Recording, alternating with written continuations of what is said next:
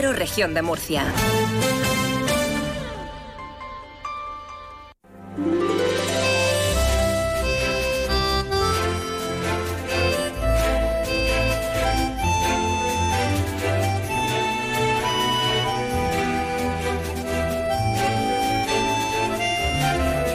En estos momentos comienza Más de Uno Región de Murcia. Toda la información y el entretenimiento hasta las 2 menos 10. Julián Vigara. Murcia Lab acaba de publicar un estudio, un estudio muy interesante de movilidad y considera, después de haber analizado distintos factores, que los parkings subterráneos que pretende el ayuntamiento construir en total tres van a ser negativos para la ciudad. Muy buenas tardes. La movilidad a debate en una jornada de jueves, pasada la jornada ya de protesta que dejaron largas colas de tractores en nuestras carreteras, cual serpiente de color.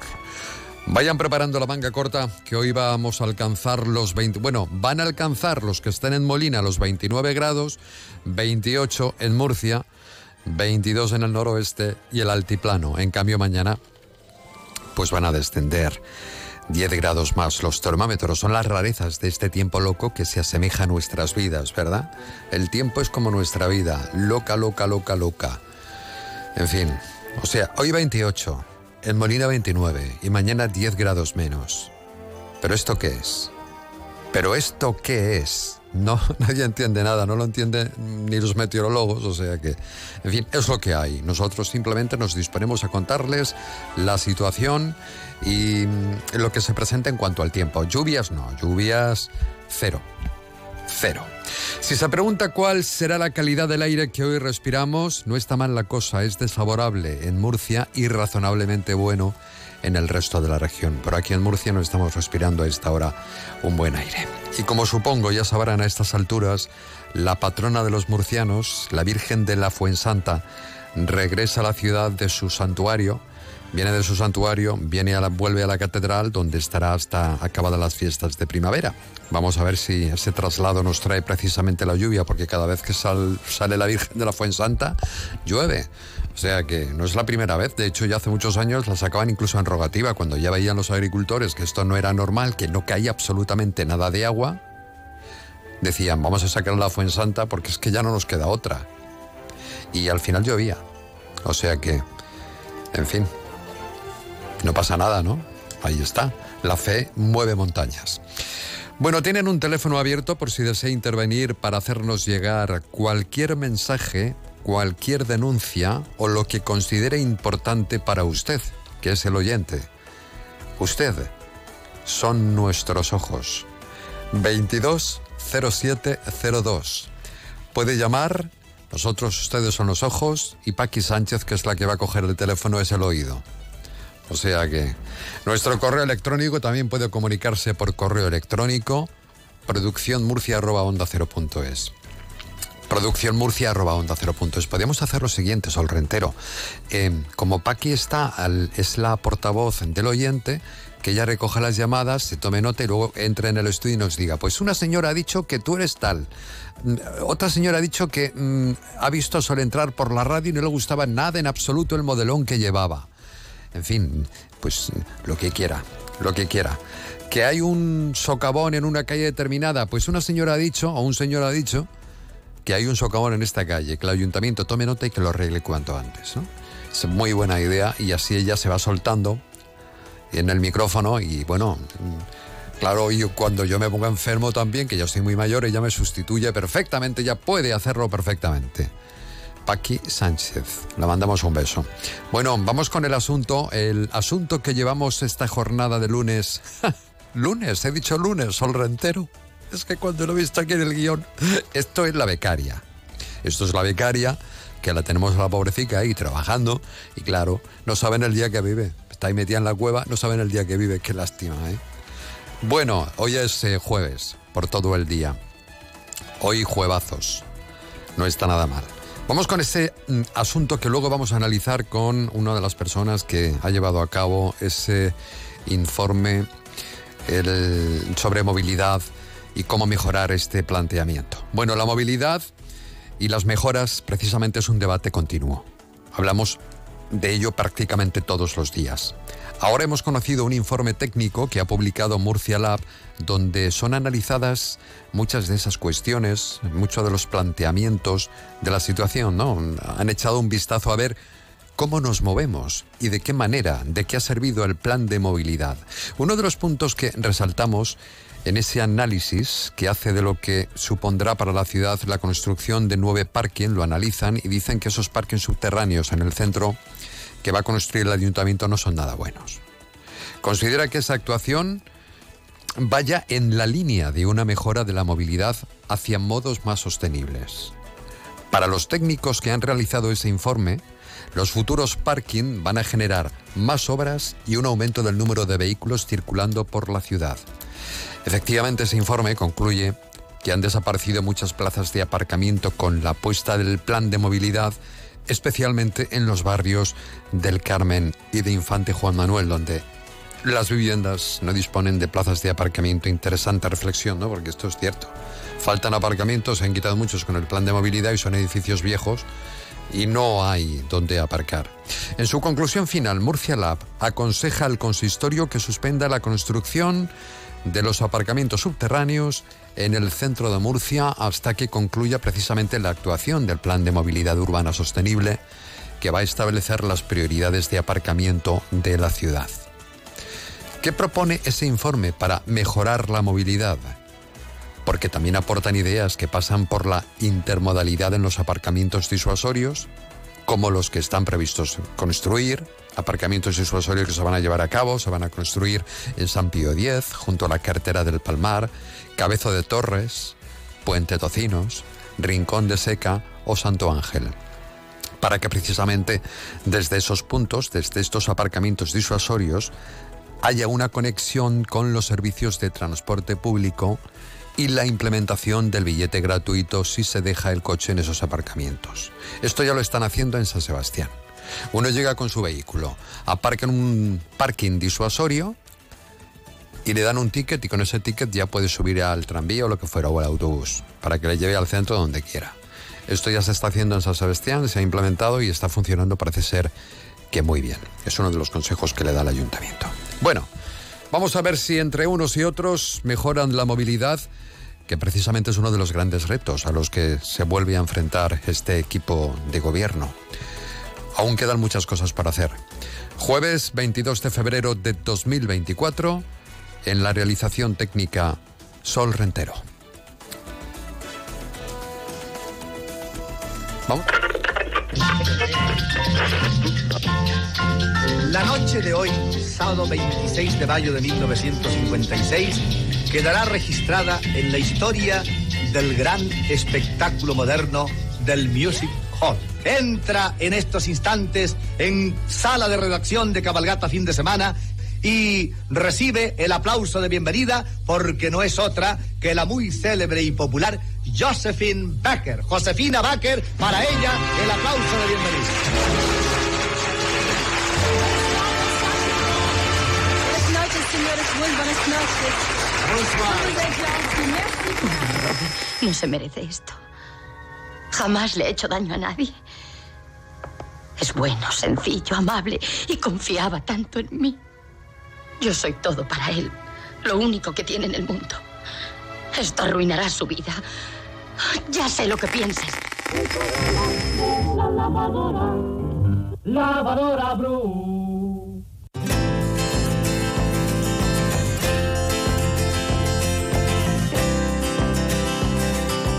Bueno, hemos escuchado, eh, ya saben que estamos celebrando el centenario de las primeras emisiones de la radio en España.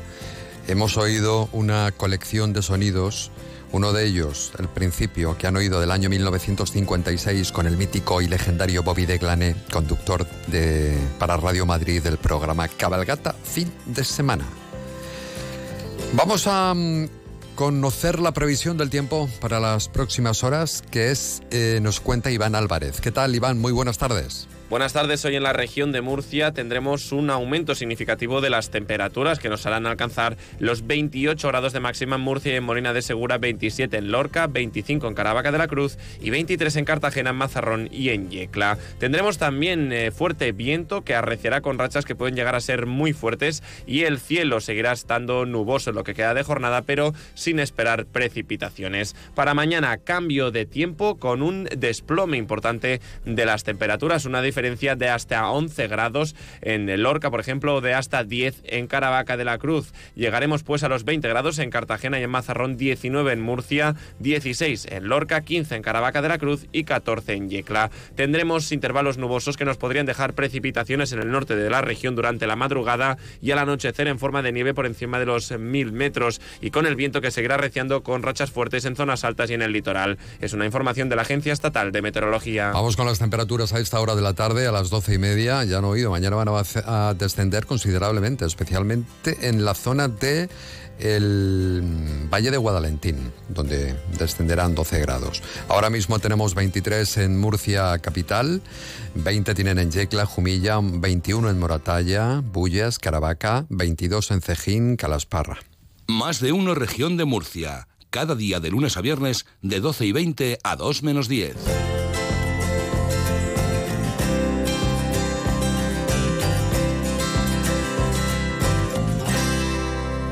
Y ahora sí, en nuestra sección, ¿a quién no le va a gustar? Vamos a recordar a Miguel de Molina, uno de los nombres masculinos más destacados en el mundo de la copla. Cosechó éxitos en ciudades como Madrid y sobre todo en Valencia. Él es eh, nacido en Málaga. Hemos hablado muchísimo de Miguel de Molina, incluso aquí hicimos un especial con Lola Gracia, un Divas Laicas para él. A Miguel le escribieron coplas tan conocidas como La Bien Pagá, Trinía o Te lo juro yo, compuesta esta última por Manuel López Quiroga en los años 50. ¿A quién no le va a gustar?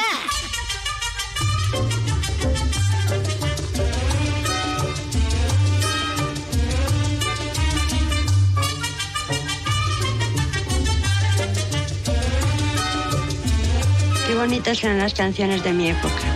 Ay, mira que te llevo dentro de mi corazón y por la saludcita de la madre mía, que te lo juro yo. Que mira que pa' mí en el mundo no hay nada más que tú y que mi saca y si digo mentiras se queden sin luz. Por ti yo sería capaz de matar. Por ti contaría la arena del mar. Y si te miento me castigue Dios. Eso con la mano sobre el evangelio que te lo juro yo. Y yo no me di cuenta de que te tenía. Y hasta el mismo día en que te perdí. Y vi claramente lo que te quería cuando ya no había remedio para mí. Llévame por calle de hiel y amargura y quiebra mi cintura y hasta pégame. Y échame en los ojos un puñado de arena y mátame de pena, pero quiere y mira que te llevo dentro de mi corazón y por la saludcita de la madre mía, que te lo juro yo. Que mira que para mí en el mundo no hay nada más que tú y que mis acá y si digo mentiras se quedan sin luz. Por ti yo sería capaz de matar. Por ti contaría la arena del mar. Y que si te miento me castigue Dios. Eso con la mano sobre el evangelio que te lo juro yo. Toma.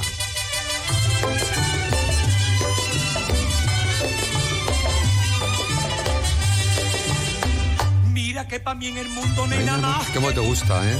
Me encanta. Verónica, me encanta. Ayer vi esta copla y digo, esta para mí. Se acabó. Descarga la app de Onda Cero y disfruta de los podcasts de más de uno región de Murcia.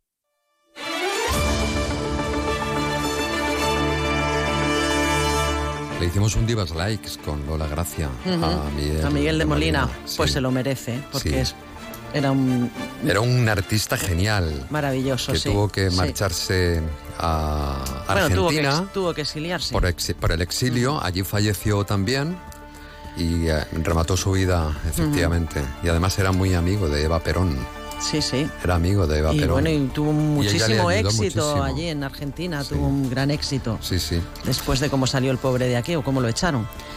Una vez he escuchado una entrevista que hizo Carlos Herrera, que fue expresamente cuando estaba en Canal Sur haciendo un programa de copla, Ajá. expresamente a Argentina, Se desplazó porque a Buenos Aires para poder hacerle una entrevista. Es muy interesante Claro. las cosas que cuenta. tengo entendido que él ya no quiso volver jamás a España. No, ya no, ya no volvió. Ya no volvió. Allí tenía su vida también. Sí. Claro.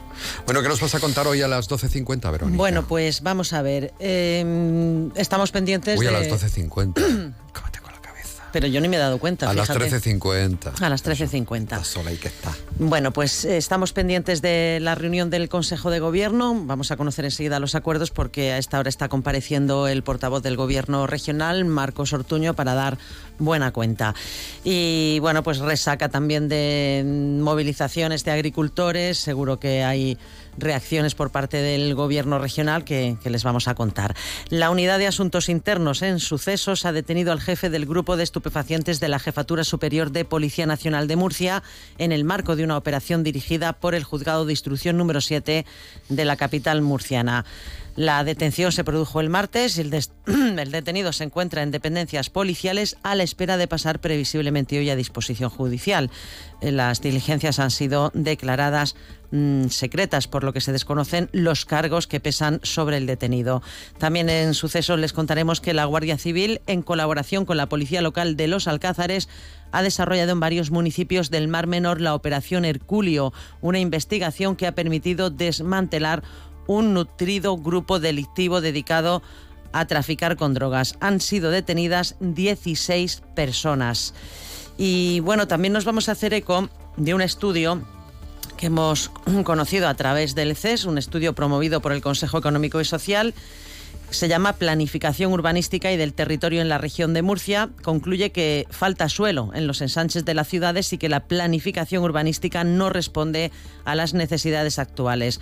El director del estudio, que es Rafael Pardo, ha destacado que la paralización urbanística es la causa de la falta de vivienda y de que se haya encarecido tanto. Y hablamos de la brecha salarial también. Con motivo del Día de la Igualdad Salarial hemos conocido un estudio también o los últimos datos del INE que ha recogido UGT. Las mujeres de la región de Murcia cobramos casi 5.000 euros menos que los hombres y casi 3.000 euros menos que el resto de trabajadoras del país. De este modo, la brecha salarial se sitúa en el 21%, tres puntos por encima de la media nacional. En concreto, somos la tercera comunidad con la brecha más alta del país. Por cierto, que la comunidad autónoma continúa trabajando para ultimar la nueva estrategia para eliminar la brecha salarial y en los próximos días, en las próximas semanas posiblemente, se van a retomar las reuniones de trabajo con las consejerías implicadas y con los agentes sociales y económicos. Muy bien, Son Verónica. algunos de los asuntos que luego os vamos Perfecto. a ampliar Aparte de lo que vaya llegando, también va apareciendo. a partir de las 13.50 con Ángel Alonso. Eso es, 13.50 con nuestro compañero Ángel Alonso. Gracias, hasta luego, Verónica. Hasta luego. Más de uno. Onda Cero, región de Murcia.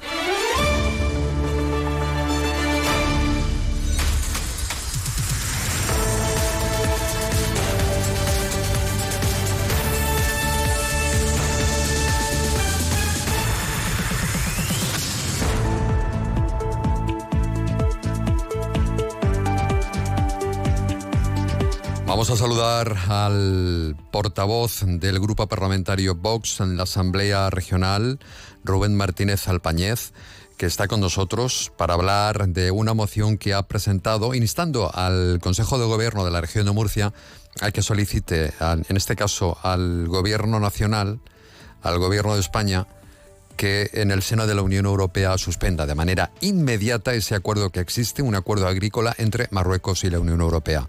Eh, Martínez Alpañez, señor Martínez Alpañez, ¿qué tal? Muy buenas tardes.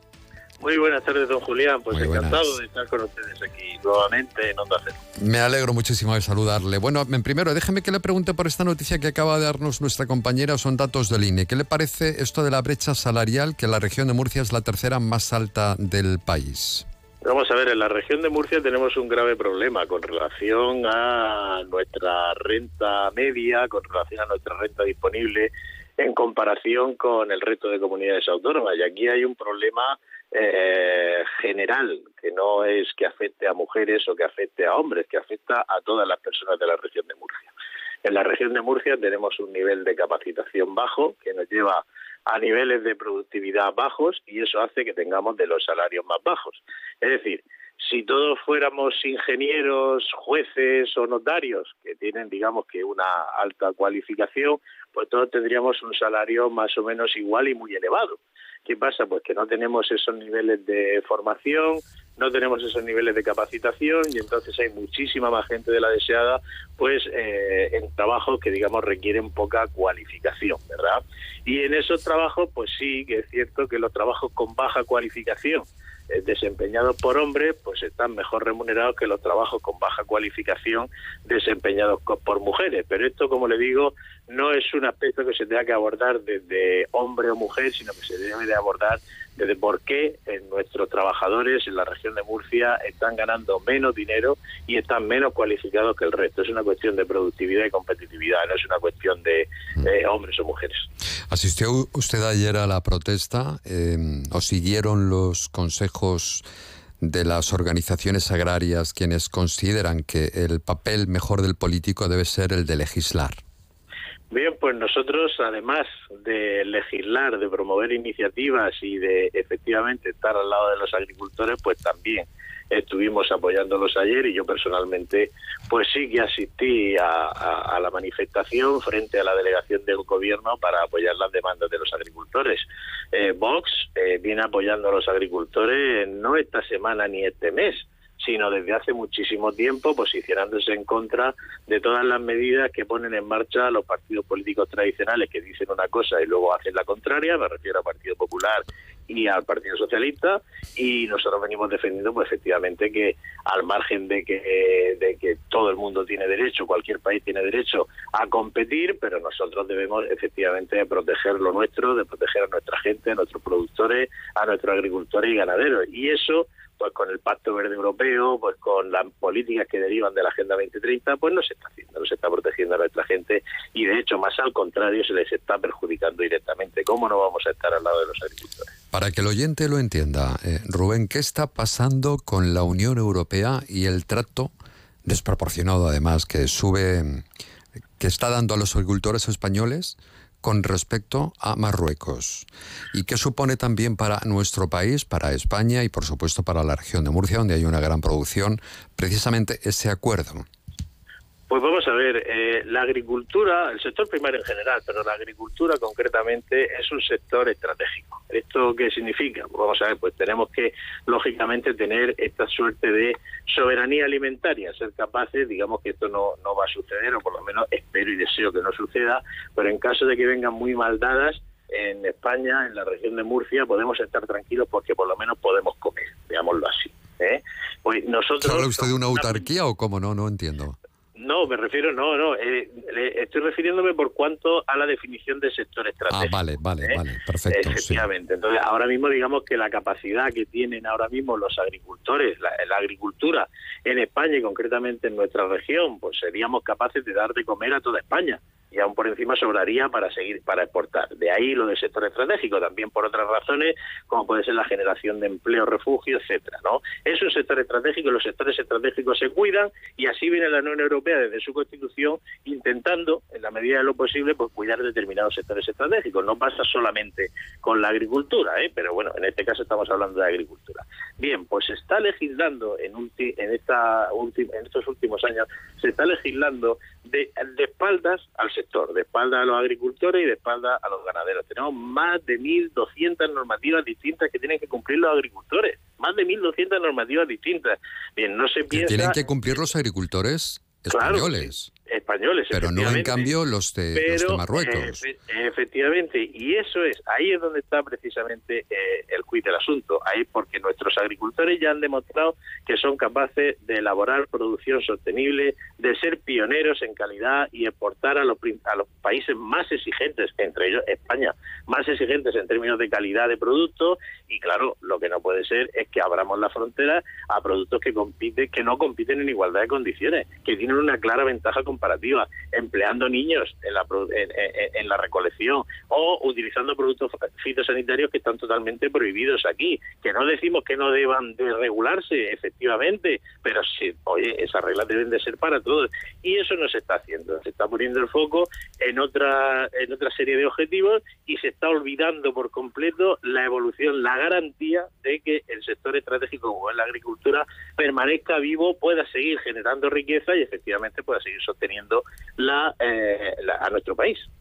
O sea, se prohíbe una serie de productos fitosanitarios que evidentemente si están prohibidos, no sé si es porque perjudican la salud o perjudican el terreno donde se está llevando a cabo, y en cambio si dejamos que esos productos sean utilizados en Marruecos y que mm, entren a España y que vamos a comernos, esos, esos, esos tomates, por ejemplo, ¿no? Es que no lo entiendo. ¿Cómo es posible que la Unión Europea pueda mm, hacer algo así?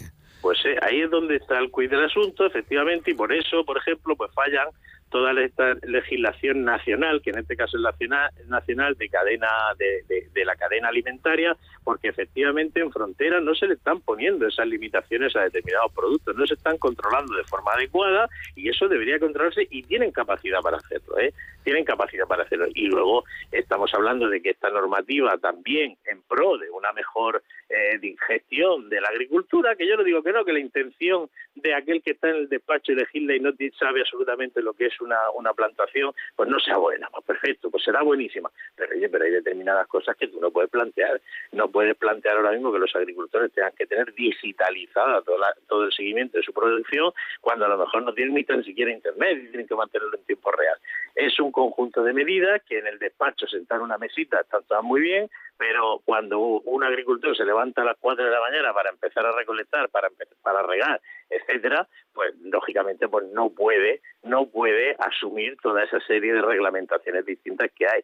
Y luego cuando el producto entra por, por frontera, cuando entra de un país como por ejemplo Marruecos, al que estamos continuamente ayudando para que invierta en la mejora de trasvase, en la mejora de su regadío, etcétera, pues entonces resulta que ahí no se tienen ese tipo de regulaciones. Yo creo que es normal que eso se paralice, que se ponga orden, que efectivamente se establezcan los mecanismos de garantía de que la producción es similar a la producción de aquí de España y si se dan esas condiciones yo tengo la absoluta certeza de que cuando compitamos España va a ganar. Vamos a ver qué sucede con esa moción, qué recorrido tiene. Pues vamos a ver, nosotros esperamos en tanto en cuanto que todos los partidos políticos, bien es cierto que eh, apoyan en Murcia, luego dicen otra cosa en Madrid y Ya. luego en la Unión Europea votan todo lo contrario, pero nosotros confiamos en que todo el espectro parlamentario apoye esta moción para que efectivamente nuestros agricultores puedan seguir trabajando, puedan salir adelante y puedan permitir que sea una salida más laboral la agricultura, efectivamente. ¿Qué cantidad de, de tomate puede estar pasando, podemos estar recibiendo aquí en, en España? Pues vamos a ver, ahora mismo yo creo que... No sé si tienen estos datos. decir- yo ahora mismo, ahora mismo el dato no lo tengo lo delante, pero sí le puedo decir que el tomate marroquí representa el 80% el 80% de la producción, eh, de la exportación a nivel mundial. ¿eh? Mientras que en España se ha reducido un 25%. Ya. O sea, es que lo que no puede ser que nosotros que hemos sido Sobran las siempre palabras, sí. pioneros, pues no, no puede ser que ahora mismo esté el tomate marroquí inundando el mundo, que oye, que no me parece mal, pero siempre y cuando tenga las mismas condiciones que Eso es, lo que se debido trata de a esas condiciones está bajando, está bajando un 25%. Un abrazo muy fuerte, gracias Rubén Martínez Alpañez, portavoz del grupo parlamentario Vox. Muchísimas gracias como Un siempre. saludo, hasta la próxima. Hemos llegado de esta manera a las 12.49 minutos, esto es más de uno en la región de Murcia.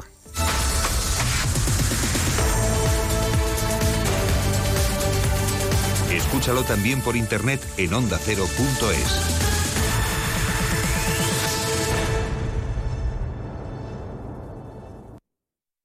Más de uno región de Murcia. De lunes a viernes de 12 y 20 a 2 menos 10 con Julián Vigara. Escucha también el podcast en la app de Onda Cero o en la web ondacero.es barra Murcia. Disfruta el fin de semana del 1 al 3 de marzo de las novenas jornadas gastronómicas del embutido y la matanza de Puebla de Don Fadrique.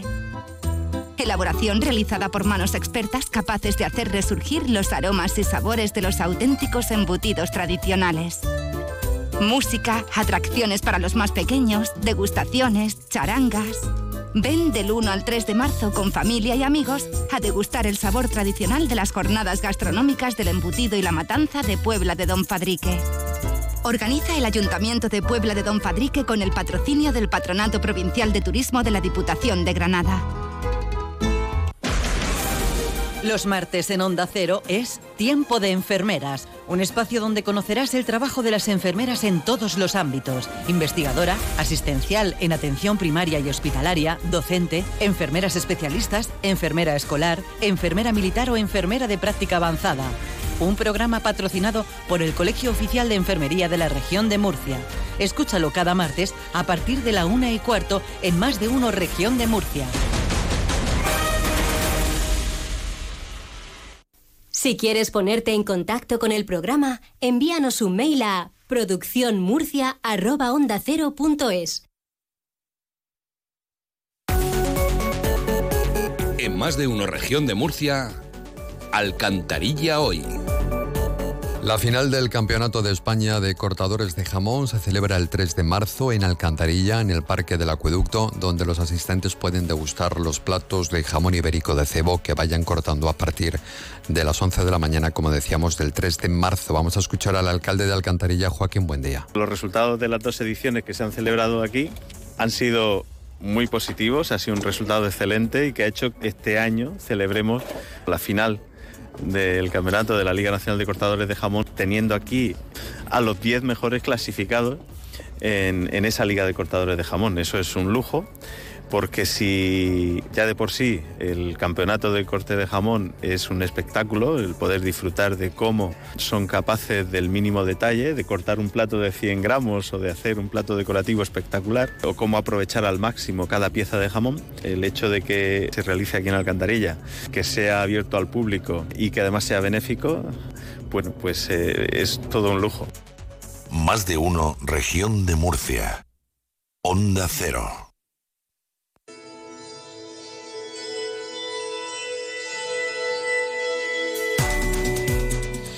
Recordarán que al inicio de nuestro espacio Más de Uno Murcia hemos eh, hablado mm, algo del informe técnico, hemos dado cuatro pinceladas eh, del informe técnico de movilidad que ha llevado a cabo, que ha realizado Murcia Lab y queremos profundizar algo más, ¿no? Con Enrique Rodríguez, que pertenece precisamente a esta organización que está compuesta por ciudadanos que luchan ¿no? para mejorar la movilidad en el municipio.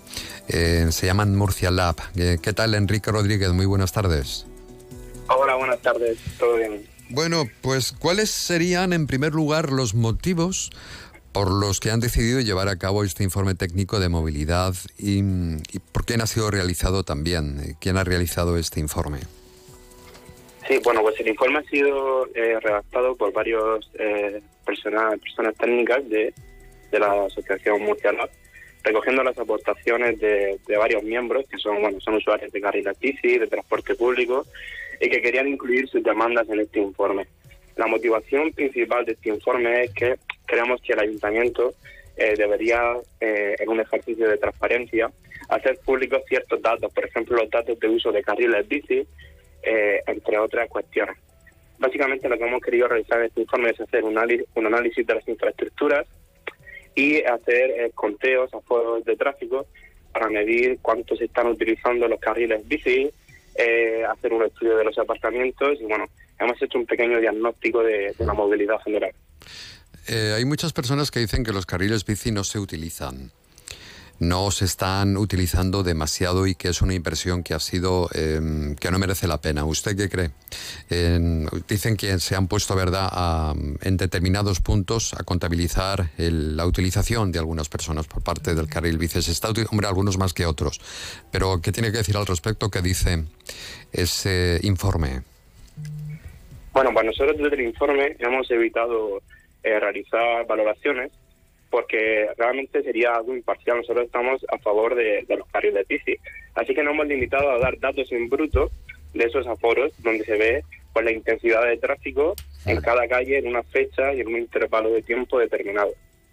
Entonces, bueno, nosotros no pensamos si se está utilizando mucho, poco, si no se está usando tanto como se debería. Eh, nosotros realmente tenemos datos, por ejemplo, de la Gran Vía, que es el eje principal, y los datos nos acercan a unas 2.000 bicis al día, lo cual pues está a la escala de otras ciudades de, de España.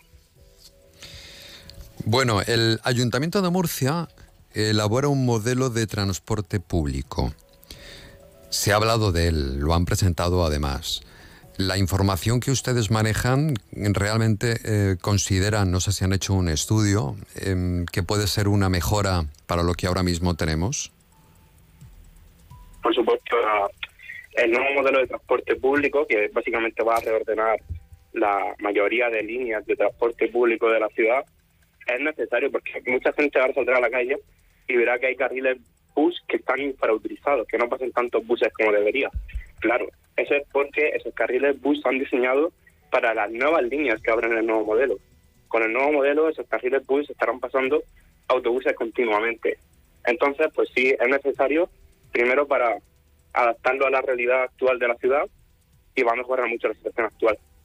Bueno, así lo esperamos todos, porque ahora mismo eh, se están poniendo muchas medidas, se están em, tratando de mejorar determinadas eh, situaciones que consideran ellos o que según los expertos y los técnicos sobre el plan de movilidad original eh, podrían mejorarlo. No sé si han hecho aquí también alguna valoración sobre los cambios que están haciendo del original, del plan original que puso en marcha el Grupo Municipal Socialista.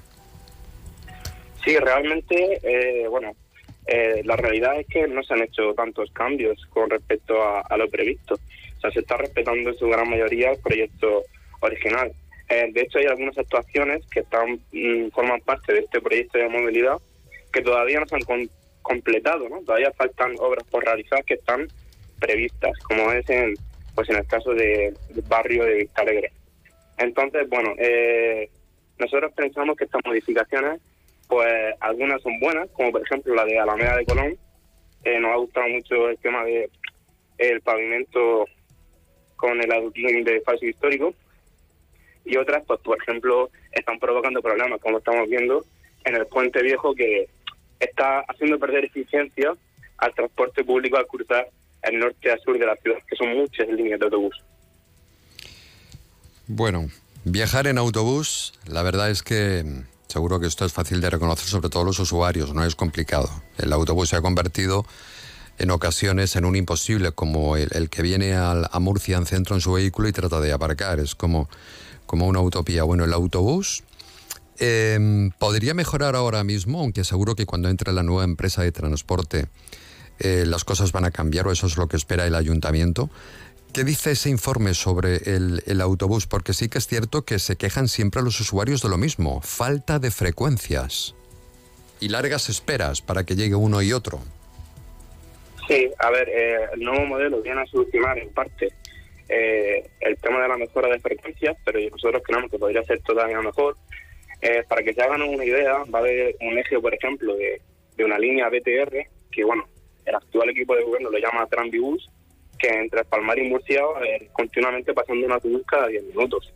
Y no solo en la frecuencia, eh, con el carril bus va a ser mucho más rápido el tiempo de viaje entre el Palmar y Murcia. Si antes tardabas 30 o incluso 40 minutos a veces, pues igual se le puede recortar a 20 minutos o así. Y con la prioridad semafórica, que eso es que a medida que vas avanzando por los carriles buses te van abriendo los semáforos solo para autobuses, eh, eso hace como si fuera funcionamiento de un tranvía. Obviamente no es lo mismo, pero sí que estamos metiendo ventajas y mejoras en el transporte público. Bueno, em, ¿cuáles son las, eh, las propuestas? Porque aparte de, tener... Nos queda un minuto. La propuesta más interesante, ¿cuál sería? Porque también se oponen, ¿verdad?, que no consideran oportuno la creación o la construcción de nuevos parkings subterráneos. Sí, con respecto a los parques subterráneos, nosotros nos hemos centrado en nuestro análisis de la calle Florida Blanca. Nosotros creemos que la calle Florida Blanca tiene que tender a reducir su tráfico, a ser cada vez más peatonal, a ser cada vez más habitable. Entonces, no entendamos como, por ejemplo, teniendo el, par- el parking del cuartel de artillería o los tres aparcamientos subterráneos que hay previstos en la estación del Carmen, ¿por qué no se, en vez de hacer otro más a 100, 200 metros, por qué no se promociona eh, ese tipo de, de aparcamientos subterráneos que ya están previstos? Tenemos que dejarlo ahí. Muchísimas gracias a Enrique Rodríguez de Murcia Lab. Enhorabuena por este trabajo. Un saludo. Llega el boletín de la Gracias, una. hasta luego. Adiós.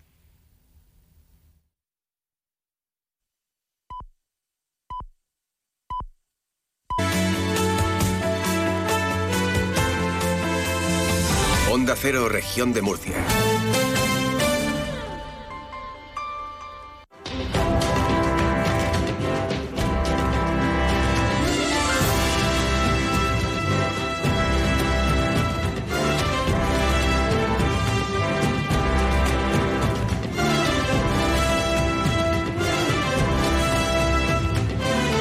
Más de uno. Julián Vigara. Onda Cero, región de Murcia.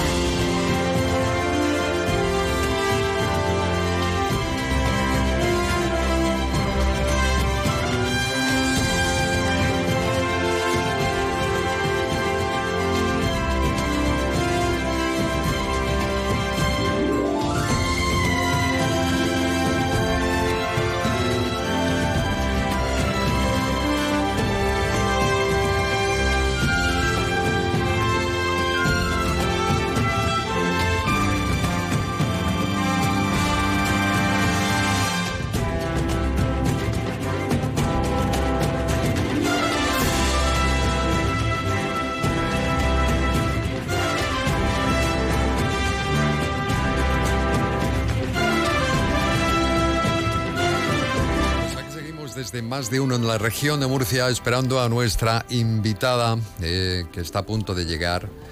No sabemos qué pasa con ella, que no nos coge el teléfono y tampoco aparece en el estudio. Vamos a tener que llamar a la 112. Bueno, de cualquier forma, recuerdan que al principio del programa les damos el número de teléfono para que nuestros oyentes se pongan en contacto con nosotros. Se trata de que usted exponga la situación, la denuncia o la queja pero bueno, hemos mm, de vez en cuando tenemos algún oyente que como que le da vergüenza entrar en antena y nos ha contado que realmente hay muchísimos eh, que en las cunetas, las cunetas en imagino que por carreteras, porque no he cogido yo el mensaje, eh, están sucias y que las que limpian se está haciendo con medios que no son de lo, de lo más moderno, ¿no? Están utilizando escobas para, para llevar a cabo esa, esa limpieza. No sé cómo hay que hacerlo, como él propone. Y después también que dice que los jardines que no están muy bien cuidados, ¿no? Que la gente que cuida los jardines no tiene ni idea. Es lo que ha venido a decir este oyente. 22 0702. Esto es más de uno en la región de Murcia. Más de uno. Onda Cero, región de Murcia.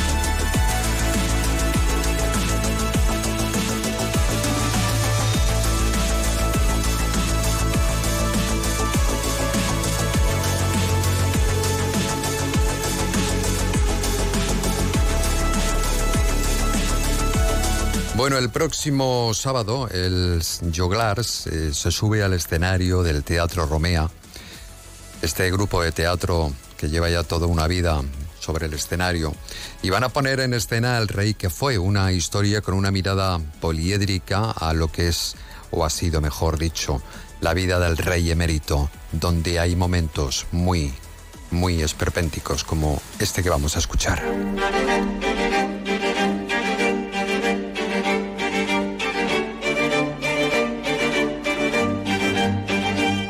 Pasa? ¿Qué pasa? ¿No te gustan las mujeres? ¿El bufón es maricón? Una majestad y una bragueta. O sea, un cuerdo y un loco. Déjate de complicaciones. Háblame claramente. Señor, usted perdió la corona por hacerse viejo antes de tiempo. ¿Cómo, cómo, cómo, cómo? ¿Qué? No debió hacerse viejo antes de ser sabio. No, no, no me vengas con el yiqui, yiqui, yiqui, yiqui. Capitán. Vamos a saludar a Alberto Castrillo, que es ayudante de dirección del Glars. ¿Qué tal, Alberto? Eh, bienvenido, muy buenas tardes. Buenas tardes, ¿qué tal estáis? Pues nada, encantado de poder saludarte, de hablar un poquito de, teatro que nos apasiona y sobre todo de esta nueva producción que vamos a poder ver, como decíamos, en el Teatro Romea el próximo sábado. ¿Qué habéis pretendido ¿no? con, esta obra? Mira, eh, claro, la figura del rey emérito eh, partíamos de una figura que conocemos todos y que todos tenemos nuestra opinión y mucha información. Eh, contradictoria a veces, pero bueno, eh, luego también sabemos que tenemos, eh, bueno, pues el, el pueblo español es eh, forma parte de, digamos, es uno de los personajes, ¿no? Porque, bueno, yo, eh, tú decías, eh, Joglas lleva toda una vida, no, no, lleva más de una vida. Yo soy más joven que la trayectoria de Joglas, que tiene eh, más de 60 años de, de historia, 63. Entonces, eh, claro, siempre ha marcado un poco, eh, si te fijas, las obras de Joglar han marcado mucho la trayectoria de, España, ¿no? Mm, Ha sido una mirada siempre mm, generalmente satírica, crítica, pero esta vez Albert Boadella, que ha recogido, ha retomado otra vez las riendas para, para este, digamos, para, para este proyecto, eh, ha querido hacer una mirada muy humana. O sea, eh, quien, quien mm, vaya a quien espere ver eh, una sátira tan fuerte como pudo ser en su día la que se hizo eh, con Ubu, eh, con, Jordi Pujol, pues no, no lo va a encontrar. Va a encontrar, claro, momentos muy hilarantes, va a encontrar momentos mm, muy patéticos y, y va a encontrar, yo creo, lo que un maestro de 80 años, que es Albert Boadella, ha podido ver sobre la figura de este rey emérito. Porque lo que de verdad nos preguntamos todos, aparte de la risa que nos pueda dar una cosa, o la pena que nos pueda dar otra, o el cabreo, o el hastío, todo lo que queramos, pero lo que creo que nos preguntamos es ¿por qué? O sea, ¿cómo, cómo, cómo ha podido ser que pasara de estar tan arriba a tan abajo? ¿Qué, qué, cómo, Del ¿qué ha todo al nada, ¿Qué- qué ha efectivamente. Del todo al nada. Sí, sí. Yo en su lugar hubiera hecho lo mismo, mm, me hubiera retenido antes, hubiera cambiado, ¿qué necesidad? O sea, todas esas preguntas humanas creo que se responden en esta obra, o por lo menos no, no es que se respondan, se deja la pregunta para que luego el espectador, que es lo que nos gusta, siga charlando de la obra después de la función. El personaje es una caricatura de, de él mismo y tú lo explicabas, ¿no? El- la vida del, del rey, ahora rey, rey emérito, ha sido de lo más particular. Ha, ha vivido momentos em, muy patéticos, muy grotescos. Para, para una vida llena de, de- de- polémicas, de dificultades, de amorío, todo está aquí.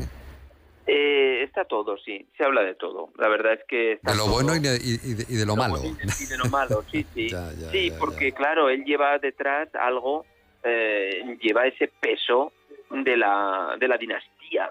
Eh, si él se compara con, con eh, su antepasado eh, Luis, Luis XIV, pues dice, bueno, pero yo qué he hecho mal, si mis antepasados esto lo hacían to- todos los días, ya no digo las amantes, sino el, el tener todo alrededor, el, el, todo el tema económico, todo, o sea, eh, eh, claro, es esa cosa de, de ser rey, ¿no? ¿Qué es ser rey? Ahí es- eso es lo que nos preguntamos, ¿no? Yo creo, y, y tal. Has dicho una caricatura. Yo creo que, por ejemplo, Ramón Fonseré, que ya sabes que es uno de los grandes actores de, de España, no es que haga los personajes, sino que los vive y luego es. Entonces, es que el rey, nuestro rey emérito, se ha convertido él mismo en una Sí, en una caricatura. Entonces, claro, lleva razón, sí. eh, al final, pues sí, eh, eh, haces, pero, pero es muy sorprendente cuando sale, cuando sale Ramón a escena, porque muchas veces hay un aplauso. Fíjate, solamente de salir, porque lo, se le ve y, y dices, ostras, tenemos al rey. aquí". Es él, sí. Es verdad, se, se- se- se mimetiza de tal manera eh, que todo es posible, ¿no? Luego hay una peripecia muy divertida, o sea que yo creo que los espectadores van a ver algo, mm, bueno, pues que esperamos que... ¿Los que- monárquicos es aconsejable que vayan a verlo o no? Sí, sí, Sí, todos, claro. No, no se va a enfadar nadie. ¿eh? No, vale, no, vale, no, vale. no se ha hecho sangre, no se, no se ha sido injusto, eh, pero es lo que hay. O sea, no hay nada más de lo que Es lo que sabemos. pero sí que es verdad que se reflexiona desde otro lugar y eso es lo que creo que, que a mí me gusta poner en valor y eso es lo que tenemos. O sea, yo que, que, que normalmente dirijo, en este caso eh, mm, he podido, he tenido la suerte de ser ayudante de Boadella porque ha sido una gran lección de teatro. O sea, estamos ante un, yo creo que una obra de la que presumiremos en unos años, oye, mm, yo la vi, oye, yo estuve allí, oye, mm, me, ha- me ha, me ha llamado la atención y que después de verla se sigue hablando y a las semanas se sigue pensando en ella. Muchas gracias, eh, Alberto Castillo, ayudante de dirección. Y este sábado en el Romea vamos a poder ver a la compañía Els Joglars con esta nueva obra, El Rey que fue. Un abrazo, muy buenas tardes. Muy buenas tardes, allí estaremos. Más de uno región de Murcia. De lunes a viernes a partir de las 12 y 20 con Julián Vigara. Llega un momento en la vida en el que dejas de hacer lo que deberías para empezar a ser tú. Es entonces cuando empiezas a elegir. Alegría de vivir cuando estás cerca de mí. El Pozo 1954. Elige lo que te emociona. Doctor Gutiérrez, qué ganas tenía de volver a encontrarme con usted porque tengo una pregunta. ¿Conoce usted algún complemento para nuestros huesos? Sí, sí. Artrogel Forte de Marnis. Artrohelp Forte. Me suena. ¿Es fácil de tomar? Muy fácil. Son viales para beber.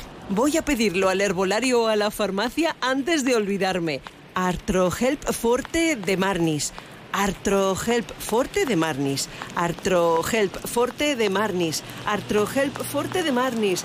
Artrohelp Forte de Marnis. Artrohelp Forte de Marnis. Pero mujer, métete en marnis.com y así no se te olvida.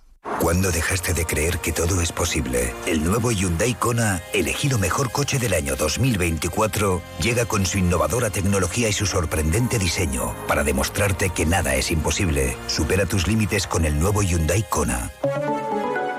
Hyundai, única marca con cinco tecnologías eléctricas. Gasmóvil, tu concesionario oficial Hyundai en Murcia. Pase por aquí. ¿Pase? ¿No puedes pensar en otra cosa? Se acabó la espera. Hazte ya con tu pase de temporada de Terra Mítica y disfruta sin límites de tu parque temático favorito. Entra en terramíticapark.com y dale un giro a la diversión. Escuchas más de uno región de Murcia. Desde Onda Cero. Murcia, Bullas, Moratalla y Yecla.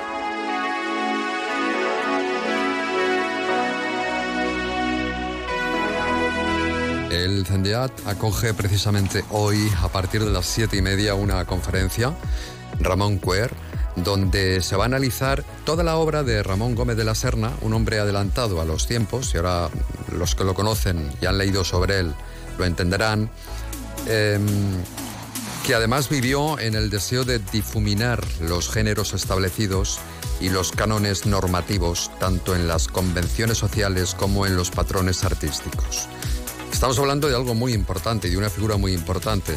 Y queremos hablar con la investigadora y conversar con la presidenta de la Asociación Internacional Ramón Gómez de la Serna, con Alicia Grueso, que va a ser quien aborde la obra del prolífico autor presente en los libros de texto de la lengua y de la literatura. ¿Qué tal, Alicia? Bienvenida a este mundo del teatro. Esto es teatro, la radio. Hola, buenas tardes. Y entenderás por qué, ¿no? Eh, bueno, Déjame que te presente a nuestra invitada, que también, bueno, nuestra invitada, nuestra colaboradora, Tatiana Tereskova, buenas tardes. Hola, Alicia. Hola, Tatiana, muchas gracias. que es una apasionada del arte y de la literatura. Entonces eh, ha querido compartir, eh, se ha venido un poquito antes del No mires hacia atrás para compartir unos minutos con, con nosotros. Bueno, el viaje bien ha, ha seguido todo bien, ¿no, Alicia? No te localizábamos, estamos, yo casi llamo al 112. Eh, hemos, hemos venido un poco corriendo de la estación a- aquí a la emisora, pero, pero Bien. es que no. Pero bien, Sí, me alegro. todo bien. Bueno, fue Ramón Gómez de la Serna un hombre, eh, como yo he dicho, adelantado a su tiempo por su manera de pensar, un visionario en lo referente a las identidades de género. Sí, él se definía a sí mismo como un porverinista. Eh, entonces, bueno, con ese juego de los ismos y de las istas, eh, en realidad lo que, lo que venía a ser es un subversivo. Eh, en todas sus dim- dimensiones. Y, y bueno, con, esa picardía, ese humor que, que le echó a la vida, que, que le hacía muy, muy independiente y un caso único de la literatura y el arte español. ¿Qué te parece, Telescova? Pues yo estoy deseando preguntarle mm, Pues pregunta lo que quieras, cómo es eso que hay una asociación internacional de- ¿verdad? de, Ramón Gómez de la. Pero, eso-. De Ramonianos. pero qué invento es ese. Subterráneos, en realidad Y que es... tenemos aquí a la presidenta. o sea. Sí, sí. Bueno, esto es muy cómico porque, claro, eh, nosotros nos consideramos, y lo somos, ramonianos y ramonistas, ¿no? Hay quien dice eh, por un sitio y por otro, pero en realidad eh, es el antiacadémico por excelencia, Ramón, con lo cual hacer una asociación inter... En realidad, eh, Ramón es internacional, sí lo es, sí lo es, porque se tradujo a varias lenguas. En, los años 20 era eh, muy leído, eh, tanto en Francia como en Portugal, y luego Allende pues en, en Argentina, por ejemplo, ¿no? que, mm, donde fue bastante bien, bien acogido. Y luego no- en muchos países de Iberoamérica. Pero, o, pongo el ejemplo también de Alemania, ¿no? donde fue a dar conferencias. Pero bueno, sí, somos internacionales porque hay muchos estudiosos de Ramón que están eh, situados en bastantes eh, lugares lejanos. Pero eh, decía la paradoja de ser una asociación al uso académica porque justamente tratamos un autor que que Rehuía. rehuía y hablaba de- con espanto de la academia, realmente. Qué bueno. Oye, Alicia, y la conferencia lleva por título Ramón Queer, eh, subversión sexual e indiferencia de género en Ramón Gómez de la Serna. ¿Nos podrías decir qué obras, en qué, qué nos podemos encontrar esta tarde? ¿De qué obras vas a hablar? ¿De qué libros o de qué, qué ideas? Sí, a ver, el, el caso Ramón Gómez de la Serna es muy complejo y muy difícil porque, primero, su, su, el- su obra es muy vasta, es inmensa, es absolutamente imposible de, leer entera. Estamos hablando de que casi es el Picasso de, la literatura española. Todavía estamos rescatando y espigando textos de él.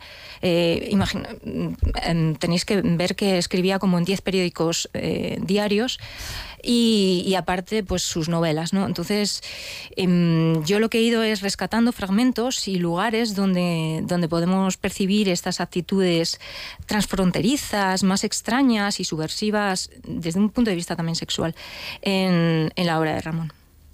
¿Y algún título así que quieras destacar? Sí, eh, destacaría, por ejemplo, mm, en, en principio no me había propuesto estas eh, lecturas, pero luego he llegado a lo cursi o al, al ensayo sobre las mariposas, que es bastante interesante para el tema que vamos a tratar. Eh, siempre se ha leído con un de un- como textos de un tono menor, pero pero son, son muy perspicaces y está siempre Ramón dando una doble capa de superficialidad, pero también de profundidad en los temas que aborda.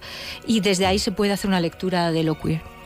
Y, y, claro, eh, hablar del lesbianismo, por ejemplo, en aquella época estaba tan prohibido como, así practicarlo, o de la homosexualidad en general, eh, tuvo que ser muy complicado para, él, porque, eh, claro, él desconocía lo que era queer, que además fue, era como un desprecio, ¿no? gente rara. ¿no? Ahora ya es otra cosa. Pero en, esa faceta, ¿qué conocía él y por qué defendía y tenía esa mente tan, tan abierta? ¿no? Bueno, no sé eh, si todo esto fue lo que le provocó problemas y que tuvo que marcharse de España, tuvo que exiliarse, uno más. Claro, claro, si no le hubieran disparado, seguramente eh, huyó corriendo eh, justo cuando, cuando el, el alzamiento. Estamos hablando de que lo queer, evidentemente, no como tal, como es- esa palabra, no existía en, en los años 20, 30 de Ramón, pero sí había una literatura erótica, sí había pues eh, unas prácticas en la calle bastante libres, ¿no? Muy, muy libres, más de lo que podemos imaginarnos. Ramón también hizo praxis de esa libertad en su propia vida, porque eh, estuvo con una mujer 20 años mayor que él, que es Carmen de Burgos, y casi dos décadas. ¿no? Eh, era mal visto, no podían salir a la calle, no, no se les podía ver juntos. Entonces, por eso Ramón eh, empatiza muy bien con las personas pues que no pertenecen al canon, ¿no? que están más en el margen, porque él lo era, en realidad. Qué bueno. Y Alicia, em, a ver si hay mm, algún oyente que está dudoso acerca de si acercarse esta tarde a Zendeac a las siete y media, ¿qué, qué podrías decir para seducirles, para atraer a- al público? ¿Qué crees que Bueno, va, va a ser lo más interesante? Creo que el gancho es también decirles que no se ha tratado este tema nunca en Ramón Gómez de la Serna. Yo he hablado con todos los ramonistas, para eso soy como la jefa mayor del... La presidenta. y preguntándoles, claro, todos eh, me miraban asustados diciendo, ¿qué vas a decir? Pero es que es verdad que a Ramón se le puede eh, leer desde otros puntos de vista que, no, vista que no son los académicos o los del hispanismo propiamente dichos, que son los que han reiterado en la greguería, en ciertas formas más, mm, eh, pues, mm, más suaves de él y que no conocen esta otra parte, que es muchísimo más aguda o, para mi punto de vista, más actual en- con los tiempos que... que O sea, primicia. Pero porque habéis ¿no? elegido este tema también, Alicia. Bueno, quizás porque no he hablado de, de una novela que a mí me fascina, que es La Quinta de Palmira, que es una de las primeras novelas lésbicas en España, que es de Ramón Gómez de la Serna.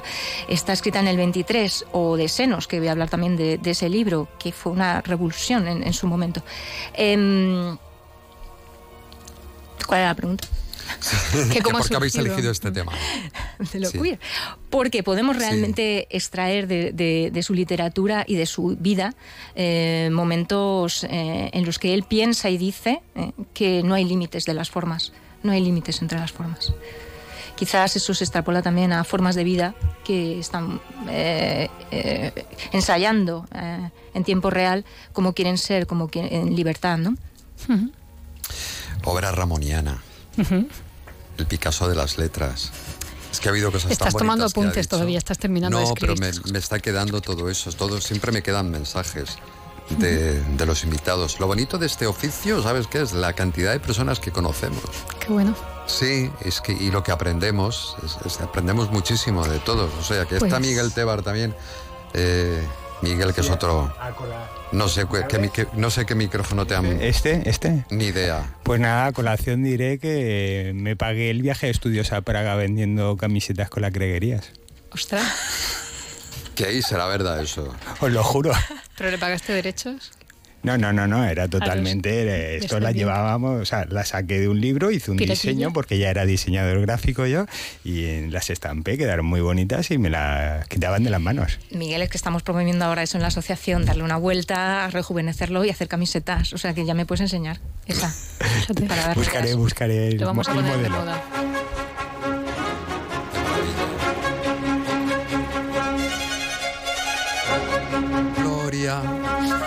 In excelsis Deo. ¿Por qué ha sonado esto aquí? Es que me muero con Pues esto. porque has Es oído que- Praga y tú sabrás.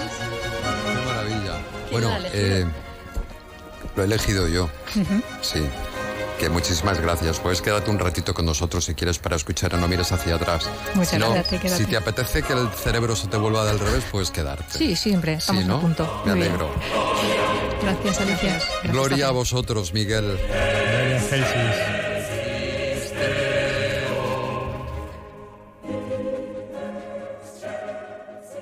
Más de uno región de Murcia. Julián Vigara. El 112 cumple 25 años al servicio de todas las personas de la región de Murcia. Hoy, como el primer día, tu protección es nuestra prioridad. Trabajamos para ti. Sin seguridad no existe libertad. Vicepresidencia, Consejería de Interior, Emergencias y Ordenación del Territorio. Gobierno de la región de Murcia. ¿Sientes la llamada de la naturaleza? Claro, es Mundo Mar. Si te apasionan los animales y amas el medio natural, no te lo pienses más y hazte ya con el pase de temporada de Mundo Mar. Entra en mundomar.es y consigue el tuyo, el de tu familia, porque la diversión está en Mundo Mar. Naturalmente. Gran Circo Alaska te presenta el musical con más éxito de España. Aladín en Murcia, en el recinto ferial La Fica. Música, magia, diversión y un fantástico espectáculo para toda la familia. Funciones todos los días del 15 al 25 de febrero. Compra ya tu entrada en grancircoalaska.es y disfruta de un espectáculo inigualable de Aladín. Ven a Milar del 22 al 26 de febrero y ahórrate el 21% de IVA en una selección de electrodomésticos de las mejores marcas. Teles, lavadoras, frigos, móviles y mucho más con un 21% de descuento y todos los servicios de Milar. Del 22 al 26 de febrero, ahórrate el 21% del IVA solo en Milar. Noveno Congreso Nacional de la Alcachofa de Almoradí. 2 y 3 de marzo. Ven a disfrutar de show cookings de prestigiosos cocineros, la torra popular de alcachofas, conciertos y mucho más. Organiza Ayuntamiento de Almoradí. Colaboran Patronato de Turismo Costa Blanca y Generalitat Valenciana. Y del 4 al 8 de marzo podrás saborear la alta cocina de nuestra muestra gastronómica en los restaurantes de Almoradí. ¡Te esperamos! La radio en estado puro en más de uno, región de Murcia. No más mecánica cuántica, no más Big Bang. En Onda Cero, región de Murcia, no mires hacia atrás. Pues aquí han coincidido eh, nuestra invitada hoy, tenemos una invitada de excepción, ramoniana donde las haya, por lo de Ramón Gómez de la Serra, que es eh, Alicia, que sigue con nosotros. Alicia Grueso, bienvenida, de nuevo. Ha pasado ahí un poco de ansiedad con la llegada a la radio, pero bueno. Terescova continúa con nosotros. Aquí estoy. La doctora Terescova y Miguel Tebar. Que se une y defiende más. El licenciado Miguel Tebar. Bueno, ¿cómo estáis? Muy bien. Muy bien. Bien, ¿no? Disfrutando de esta primavera anticipada. Mañana va a hacer frío, ¿eh? Ah, pues, pues me alegro, me alegro. Fíjate, estoy aquí en el Sisa, me quedo en Sisa, aquí, o sea que... Bueno, vamos a comenzar nuestro No mires hacia atrás. Hoy dedicado... em, pues, ahora a un pecado. Una cosa sencillita, eso, eso- esos temas que le gusta a mi amigo Tebar. Sencillitos. Sí, sí. No más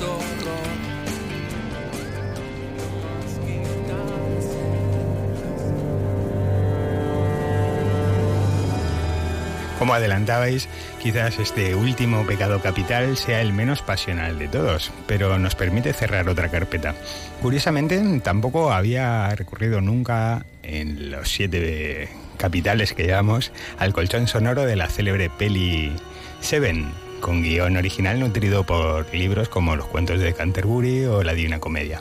En ella, la soberbia se escenifica con una joven modelo a quien el metódico psicópata le desfigura la cara, dándole a elegir entre suicidarse o vivir con el rostro carente de su belleza.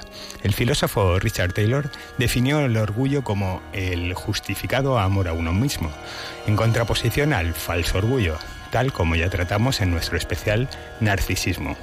Precisamente, tal jactancia del propio valer u obrar, también conocida como vanagloria o vanidad, hoy será contrapuesta a la virtud de la humildad, intentando con ello provocarnos un ligero y franco examen de conciencia, sin por ello herir a amores propios o autoestimas, ni renunciar al sentimiento de satisfacción por ser algo diverso a lo establecido como canónico.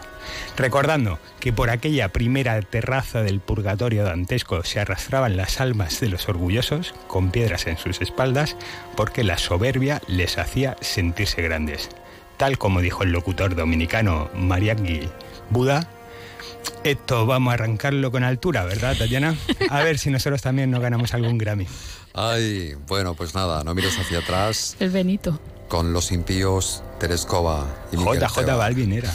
Hola a todos, ¿qué tal? Hoy os voy a hablar sobre la soberbia. La soberbia nos impide reconocer con sinceridad nuestras necesidades humanas, afectivas, emocionales, materiales, espirituales, ante nosotros mismos y ante los demás. La soberbia, en latín se dice superbia, es considerado el error original, el más serio de todos los grandes errores. La soberbia es eh, un sentimiento de superioridad que la persona tiene frente a las demás personas. Damas y caballeros, admiren a su nuevo dios, el señor Bar. Saludos, pobres mortales. Además de trabajar para mí, podéis alabarme como Dios Todopoderoso. No mires hacia atrás. A veces se considera la, la humildad como un valor, un valor flojo, ¿no? Esa persona humilde, como que, que no se reconoce, con baja autoestima, incapaz de hacerse valer. Hay una enorme confusión con el valor de la humildad. No tiene nada que ver con esto. Humildad viene de humus, tierra fértil. Y esa tierra fértil alimenta a toda la naturaleza, la permite sobrevivir, alimenta a toda tu naturaleza, te permite sobrevivir. Humildad es reconocer que hay cosas que no sé, otras las puedo aprender y cualquier persona o situación o experiencia me las puede enseñar. Tanto Luchi, tanto Luchi, se llama Luciana. Orgullo siempre tuviste, tú siempre tuviste orgullo, pero ya te lo advertí. Cuando quiero soy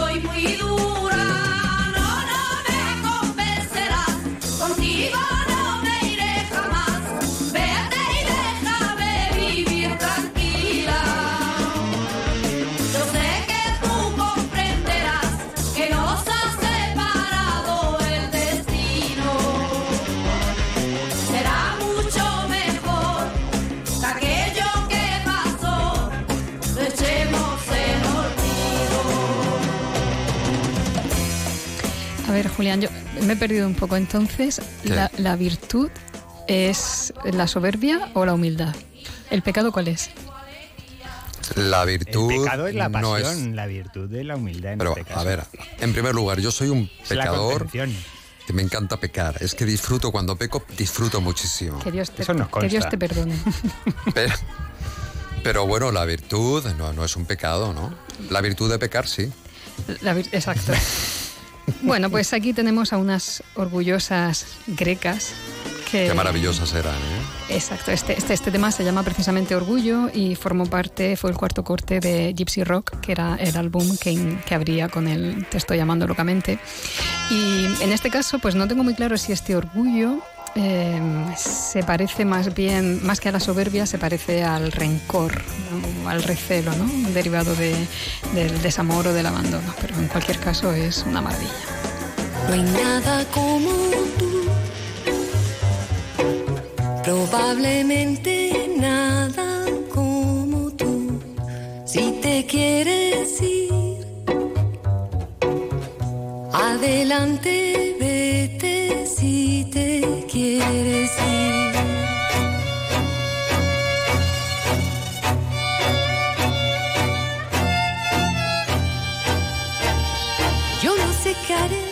Julián, creo que alguna vez te he confesado que Esclarecidos Es una de mis bandas favoritas de los Efectivamente. 80, pero por ejemplo, mi canción favorita es Por amor al comercio. Bueno, todas eran ah, absolutamente maravillosas. Y era una de las particularidades que Alfonso Pérez, el baterista de la banda, era el que hacía las letras, no Cristina Giso, como pensaba mucha gente que era la vocalista. En fin, estuvieron muy poco tiempo, pero dejaron glorias como esta soberbia. No hay nada como tú. Y teníamos preparado otro temita para el caso. He metido yo la pata. No, no estoy acostumbrado Eso no se a estar cuenta.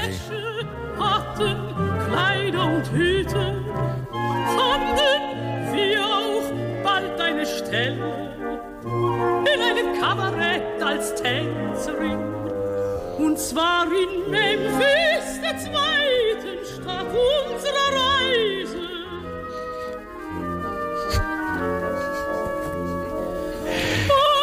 Y ya sabes que... Si tienes el micrófono abierto, puedes salvar perfectamente. Vale, pero es que ya con tanta luz encendida todo el rato no sabemos cuándo estamos en el aire. Bueno, te decía que Julián, perfectamente tú que dominas las lenguas sabrás Sí, por qué sobre todo el alemán. este ballet cantado satírico, ¿verdad? Pues fue el último que compusieron el tándem in- infalible de Kurt Weill y Bertolt Brecht.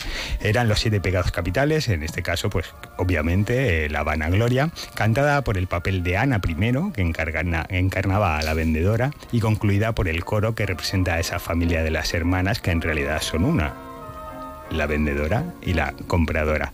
Bueno, terminaba la familia diciéndole a Ana en todo este periplo por cómo comerciar, mm, no sé si solamente su cuerpo o sus bienes para poder obtener rendimiento de ello y le decía a la familia al final que el Señor ilumine a nuestras hijas para que ellas hayan el camino que las lleve a la dicha. El que triunfa sobre sí mismo será recompensado.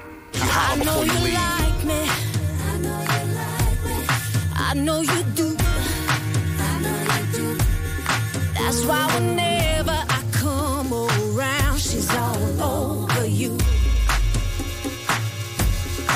And I know you want it. It's easy to see. And in the back of your mind, I know you should be on with me. Don't you wish your girlfriend was hot like me? Don't you wish your girlfriend was a freak like me? Don't you? Don't you? Bueno, pues sé que te gusto, sé que lo haces, eh, sé que te gustaría eh, que tu novia fuera tan sexy como yo, te gustaría que tu novia pues fuera tan caliente como yo, ¿verdad? ¿Te gustaría? Me encantaría. Pues estas son unas basadísimas, que se dice ahora, o unas soberbias, con otro sentido, Pussycat Dolls, que mm, eh, presentaron esta canción hace nada menos que 20 años. O sea, casi me caigo cuando he visto la fecha de No puede ser que tenga esta canción 20 años. 20 si la años. Recuerdo como ayer. 20 años. 20 años y ya está, pues me quedo muda, no tengo nada más que añadir. No, ya lo has dicho todo. Me he llamado viejo, o sea que... Vengo desde abajo, lo que tengo lo he ganado. No va a contarme nadie si yo sé lo que pasé. Me apuntan con el dedo, hablan mal de mi persona. Pero eso no me hace porque hago las cosas bien. Aquí en mi mente traigo los consejos de mis viejos. Mucha gente ya sabe lo que fui y lo que soy. Sube la gota gorda para llegar hasta la cima, para estar en donde estoy. Un día de repente me cambió un poco la suerte, lo que yo esperaba tanto a la puerta me llegó. Y como dice el dicho, yo jamás supe rajarme, tragándole macizo, por eso soy lo que soy. Conocidos hay muchos, los amigos son contados. Amigo del amigo siempre me ha gustado ser. Era un ser a la izquierda, pero me puse las pilas. Ahora sí andamos al cielo.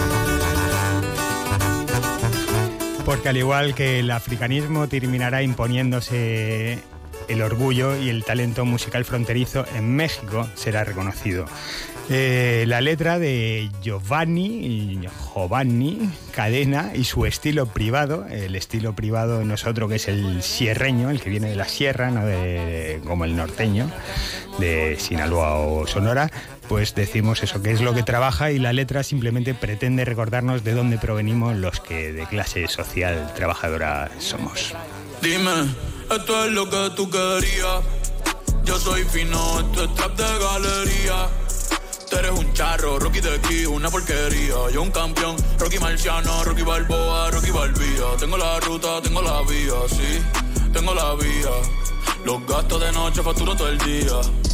Tanta plata que, que me gusta que me chapen. Por eso le meto a tetas al. Ustedes no saben lo que es estar en alta mar con 200 pero Que los zafatas te mame el bicho en el cielo.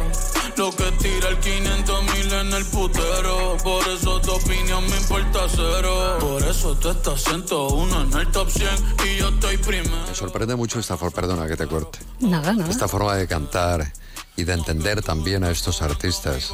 Pues está consiguiendo llevar al castellano al número uno mundial. Este personaje, Bad Bunny, es por primera A vez. ti te gusta, ¿no? A mí me encanta. Claro, O sea, venía escuchándola, todo, todo el disco este que es el Las último. 24 horas del día rara. que ha lanzado. Es una maravilla, Es ¿eh, Bad Bunny y nadie sabe lo que va a pasar mañana, que me parece un statement más, más que, eso, que un título. Y bueno, pues en esta canción presume básicamente de, de tener conversaciones en, Mónico- en Mónaco, en los premios de Fórmula 1, dice con, con millonarios. Dice, ¿qué digo millonarios? Con multimillonarios. ¿Pero qué digo multimillonarios? Con billonarios. Ahí escuchamos los coches en el circuito de Mónaco. Y hubo una polémica, eh, bueno, ya sabéis, a, a raíz de una canción que seguro que os suena, él se posiciona en Instagram diciendo yo siempre Rolex, nunca casi. Así que muchos seguidores le acusaron de haber perdido la humildad. Y él respondió, no sean ignorantes, la humildad va más allá de los lujos que tenga o deje de tener. La humildad es la manera en la que tratas a los demás. La humildad va dentro de ti, de tu corazón, no con lo que tengas puesto. Hay ricos humildes y pobres sin nada de humildad. Dejen la ignorancia. Que a mí me guste un Rolex por encima de otra cosa no significa que no soy humilde. Al final del día, caras vemos, corazones no sabemos. Solo Dios sabe quién soy y lo que llevo dentro. Siempre están esos zánganos de mente ochentosa y baja autoestima con comentarios como este. Lleva razón, sí. Pero es de agradecerle a Benito con todo este lujo que se le bueno, que se le relaciona, que por ejemplo, parte de los derechos de esta canción van al sampleado de Charles Aznavour, a la fundación, o sea Eso que no solamente barre solo para casa. Dos minutos para despedirnos. Suficiente. Qué estrés. ¿no? Nosotros nunca hemos tenido una temporada baja, ¿verdad? Alguna habrá habido, digo yo. ¿Baja de qué? ¿A qué te refieres? Pues eso. Que no estemos a la altura. Paranoid, I put you over everything to fill the void. And when you're gone, will I have anything or will I be destroyed?